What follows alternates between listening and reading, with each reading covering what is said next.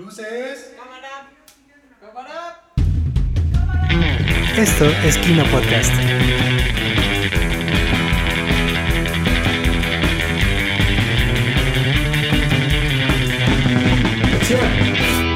Comenzamos.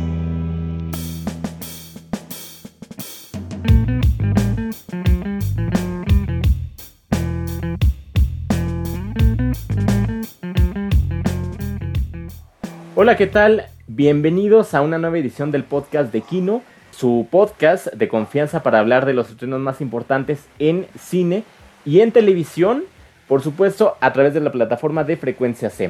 Mi nombre es Jared Nolasco y me da mucho gusto recibirlos una semana más, una edición más. Y en esta ocasión voy a estar acompañado de una persona muy especial y que se integra por primera vez aquí al programa. Y estoy hablando de Andrea Ladislao. ¿Cómo estás? Hola, hola, mucho gusto, un placer estar aquí el día de hoy, un placer aquí incorporándome y muy emocionada de hablar de los temas de hoy que se vienen muy, muy, muy interesantes. Así es, como bien lo estás diciendo, son muy interesantes las, las películas y la serie de la que tenemos que platicar hoy porque recientemente Netflix estrenó una serie de películas, de tres películas situadas en diferentes años, con temática de horror, titulada como La calle del terror y con diferentes años que están ligadas unas con otras, pero que de alguna manera también son películas independientes. Entonces, Andy, ¿por qué no nos platicas un poco de qué van estas películas? Por supuesto, por supuesto. Este, estas películas toman lugar en un pequeño pueblo conocido como Shadyville. Y este lugar es un lugar que se dice que está maldecido por la maldición de una bruja. Entonces, todas estas películas eh, buscan narrarnos cómo es que esta maldición llegó ahí y todos los sucesos que pasan en torno a esta. Es muy interesante porque toma lugar en tres años diferentes. Eh, si no me equivoco, la primera está situada en 1994, la segunda es 1978 y la tercera parte es 1166. Sí, así es. Y básicamente el hilo conductor que tienen estas tres películas, pues es una maldición, como ya me lo dijiste, de una bruja, que es la que nosotros vamos a ir descubriendo desde el caso más reciente, entre comillas, porque como ya bien lo dices, es 1994, hasta realmente lo que son los orígenes de la misma. Y pasan cosas bastante interesantes.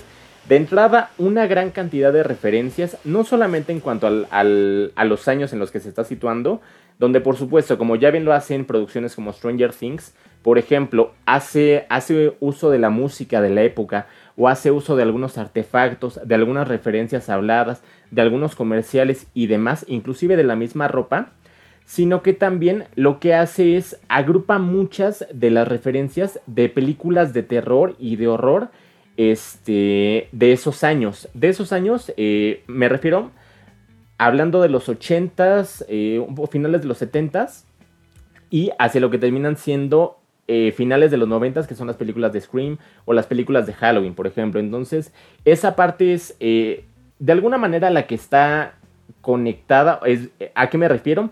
Que toman partes de diferentes películas, toman, inclusive podemos decir un poco de la trama de cada una de esas películas y la van subagrupando para que entonces una eh, conduzca en la otra eh, dentro de las mismas películas. Esto sin que nos vayamos eh, inclusive moviendo entre películas, sino que dentro de cada una de las películas sí va tomando diferentes pedazos de diferentes películas, Claro, también es bastante interesante notar como todas las temáticas que las películas llegan a tocar en torno a la bueno, a la ambientación de los años y las décadas en las que se encuentran situadas cada una de estas películas, siendo, como ya mencionaste, eh, la década de los 90, la década de los 70 y yéndonos hasta atrás, hasta el siglo XVII, que sería la de 1666, que ya sería nuestra tercera parte.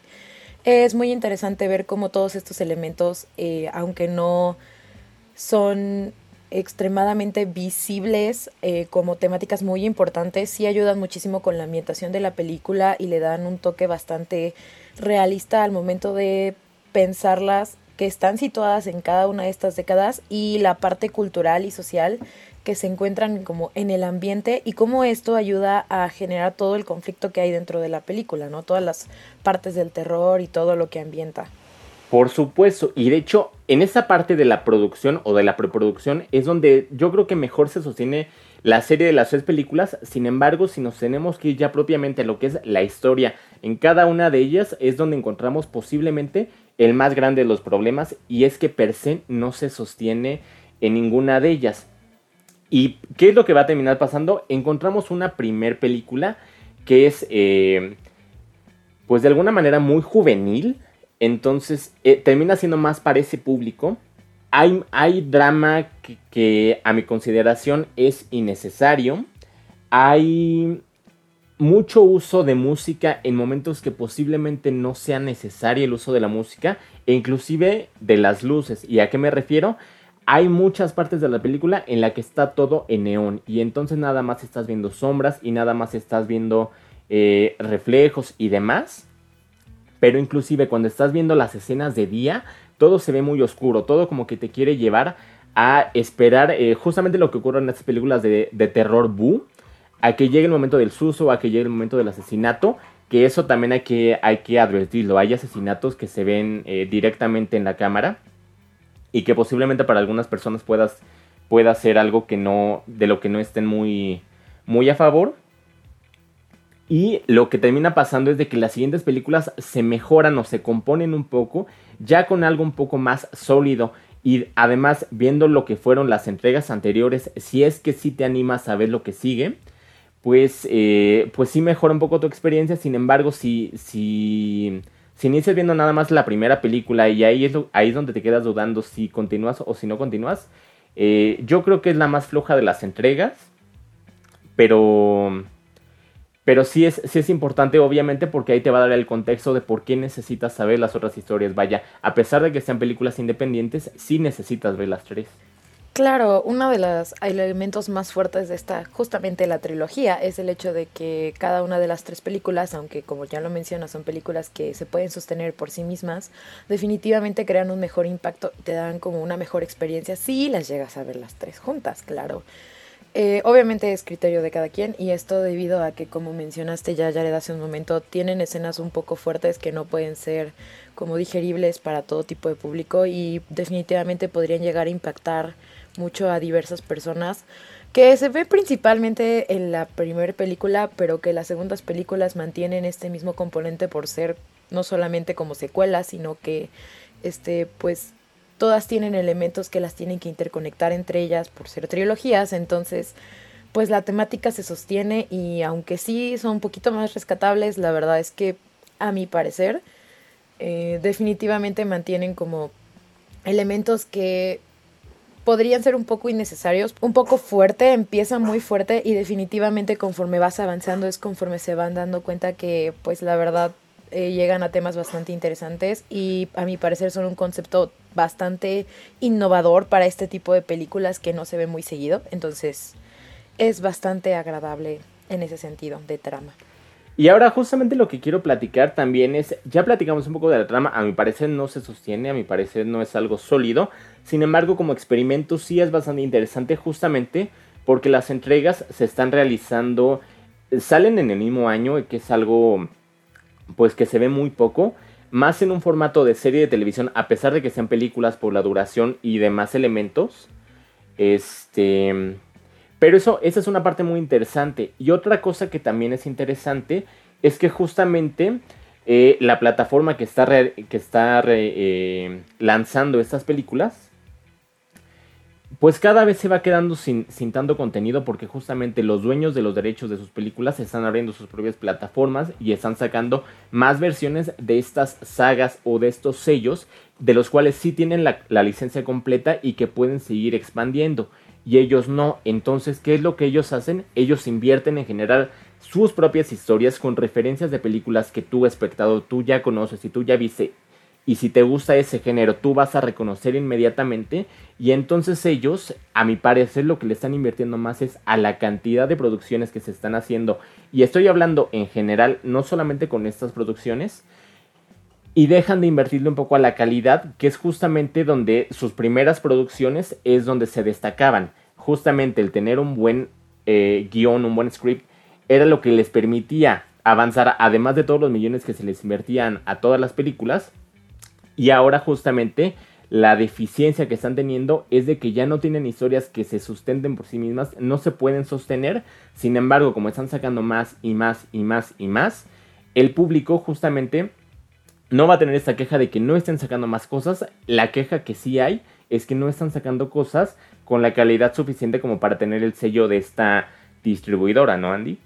Claro, definitivamente. Y yo este, creo que también esto se deriva del hecho de que también, como ya lo mencionaste, o sea, buscan muchísimo incluir muchos elementos que son partes de la cultura popular del género en particular.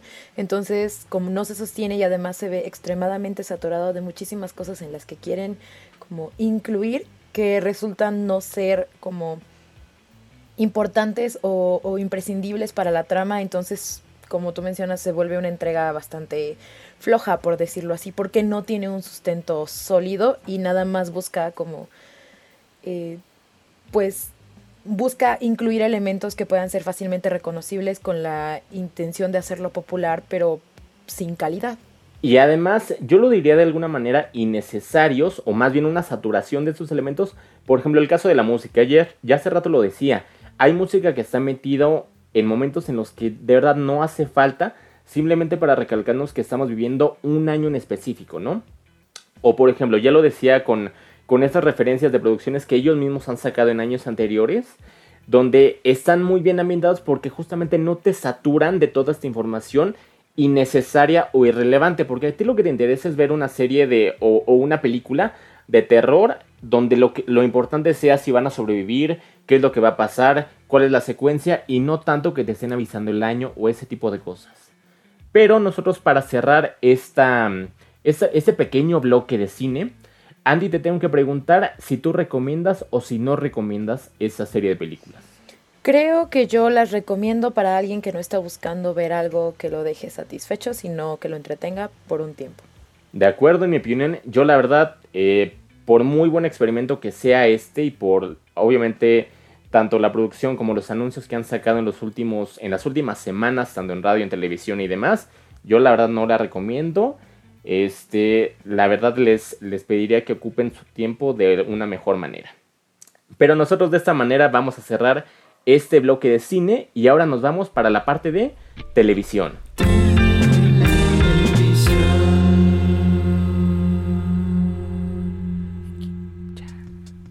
Y estamos de nuevo en el podcast de Kino, ahora para platicar un poco de televisión.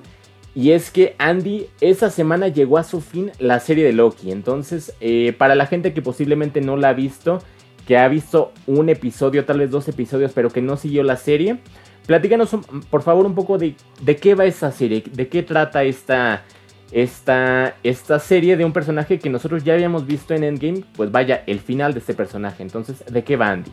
Claro, bueno, esta serie trata sobre eh, las desventuras, o más bien aventuras que sufre nuestro protagonista Loki cuando durante los sucesos ocurridos en una de las películas Endgame en las que él logra teletransportarse con el tercer acto, es atrapado por esta organización que se hace llamar la TVA, que busca patrullar y evitar que haya eh, alteraciones en la línea temporal eh, de esta tierra en particular en la que están viviendo y pues este Loki es detenido y es clasificado como una variante donde le explican y le piden ayuda para solucionar un problema que tienen con una de las variantes y pues últimamente restaurar la línea del tiempo.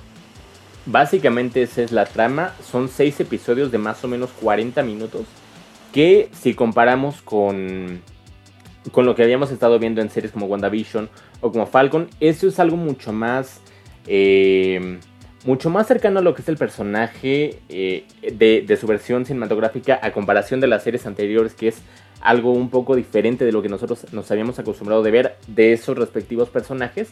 Esto es algo eh, mucho más cercano a lo que nosotros teníamos visto, que tiene participaciones muy interesantes de personajes reconocidos como Owen Wilson en un personaje de uno de los policías de la TVA, de, que es esta policía de la, de la línea temporal, y que básicamente lo que vemos es esta, este cambio que va teniendo el personaje de ser este, este personaje todo eh, con un poco de malicia, por qué no decirlo, a llegar a ser un poco una voz de la razón que, que, que hay en esta historia, ¿no? Vemos un proceso de madurez muy importante a lo largo de los seis episodios que dura. Vemos este proceso de crecimiento que se va dando conforme se van presentando diferentes situaciones que lo van a obligar justamente a tener que, eh, que tomar un camino u otro, aliarse o no con algunos personajes que nosotros vamos a encontrar en la serie y que de verdad a mí me deja eh, en, en el contexto general de la serie un muy buen sabor de boca. Claro, no, definitivamente es una serie muy bien construida, es una serie que desde el inicio al final te deja, aunque sí te deja con preguntas, porque pues obviamente es una nueva trama que nosotros estamos explorando, que no habíamos explorado en este universo cinematográfico, hablando en el universo cinematográfico de Marvel, pero últimamente eh, hace a Loki un personaje aún más entrañable de lo que ya lo es. Eh, definitivamente nos da muchísima perspectiva en su personaje, no nada más desde un punto de vista como, eh, como personaje secundario o personaje con este, alguna importancia más como, sus, como de situación en la que se encuentra, sino más bien como un personaje protagónico del que estamos viendo el punto de vista. Y de verdad es una serie muy buena a mi parecer, precisamente por eso mismo, de que hace al personaje aún más entrañable y además eh, toca temas muy nuevos, es muy refrescante poder tocar un nuevo aspecto de este universo cinematográfico y poder además ser introducido a nuevos personajes que no habíamos conocido y que también son bastante entrañables a mi parecer. Sí, de hecho creo que lo que más rescato de esta serie son dos cosas. Por un lado lo que tú ya decías de que él demuestra de que no solamente vale como un personaje secundario, sino que él puede llevar la batuta de ser un protagonista y de tener su propio espectáculo. Pero también algo que es muy importante es de que esta, esta variante es, eh, pues es una, es un cambio que se da justamente después de la primera película de los Vengadores. Ya saben, esa donde él llega a la Tierra, él intenta conquistar el mundo y demás. Y que por un lado veíamos en la historia eh, canon, por decirlo de alguna manera, cómo él es encarcelado, es llevado a Asgard, posteriormente es liberado, posteriormente suplanta a su padre y que finalmente termina su aventura con, en Infinity War. Sin embargo, lo que nosotros estamos viendo es justamente un crecimiento por otro lado que también lo va a llevar de alguna manera a convertirse de este villano que nosotros teníamos a, a este héroe o a este antihéroe que es lo que realmente termina siendo. Que, que es muy buen complemento de esta primera versión que nosotros ya teníamos y que ya, como tú muy bien lo decías, Andy, que termina siendo entrañable pero que nosotros lo vemos conducirse por este otro camino y que también posiblemente de, una manera más acelerada lo lleva a cumplir, eh, entre comillas, ese mismo objetivo, que es justamente el de poder convertirse en este personaje aliado del bien, este... Para, para, para, finalmente, este, a pesar de que sí, obviamente siga teniendo esta pequeña malicia y estos objetivos personales, pues eh, no hacer un daño en general, ¿no? Claro, definitivamente creo que una de las cosas más rescatables, como tú mencionabas, es como todo el desarrollo que puede llegar a tener nuestro personaje principal y que lo ves que sale como resultado de todas las circunstancias que tiene que afrontar, pero que además entiendes que viene desde un lugar más adentro, que no nada más son las circunstancias, sino sus propios valores, sus propios principios como personaje, eh, nos lleva otra vez a el papel de antihéroe que siempre ha tenido porque es interesante ver cómo lo han transformado de una manera completamente diferente y cómo el mismo actor lo yo lo sentí como que lo estaba interpretando desde un punto de vista completamente diferente, lo sentía como una variante completamente diferente del personaje que conocemos en el universo cinematográfico, como tú decías, podría ser considerado canon. Entonces yo creo que eso lo hace bastante entrañable, no solo como personaje, sino como personaje principal de la serie, lo que también llega a inspirar a uno a seguir viendo la serie, a pesar de que es una serie considerada relativamente corta, porque solo cuenta con seis capítulos. Eh, pues la verdad es que yo me senté y no podía dejar de verlo por lo mismo, o sea, me llamaba mucho la atención el desarrollo que estaba teniendo y quería saber más. Y es que justamente las situaciones que se iban dando episodio a episodio era lo que provocaba que semana a semana la gente ya necesitara que saliera, que fuera miércoles para, para poder ver lo nuevo que pasaba en la serie. Y es que justamente tú hablabas de esta dualidad que tiene el actor que hace, que hace de Loki. Sin embargo, hablar de esta serie no solamente es hablar de él, sino tenemos que hablar de personajes que también son entrañables como Sylvie, donde hay una tensión realmente importante entre esos dos personajes. Este, y que funciona muy bien como complemento. Por un lado tenemos a alguien que es la voz de la razón, por otro lado tenemos a alguien que es la voz un poco más de este, pues de este, este ser apasionado, por ponerlo de alguna manera, y que necesita llevar a cabo su plan, que necesita que se cumplan sus objetivos. Pero también nosotros encontramos personajes como el de. Eh, como el de Mobius, que también tiene esta, esta voz de la razón muy metida en la cabeza, pero también muy sistemático. Necesita hacer las cosas de acuerdo a lo que le están imponiendo. Es un personaje de los policías de la TVA. Entonces también necesita hacer esto bajo sus propios métodos, pero también todos ellos terminan siendo muy buenos complementos y aliados para que esta serie siga fluyendo y fluyendo hasta que nosotros tenemos que, ver el final donde obviamente todo se termina explicando, pero que nos deja abierta una puerta muy importante que es la posibilidad que ya es oficial en este momento de una segunda temporada para la serie.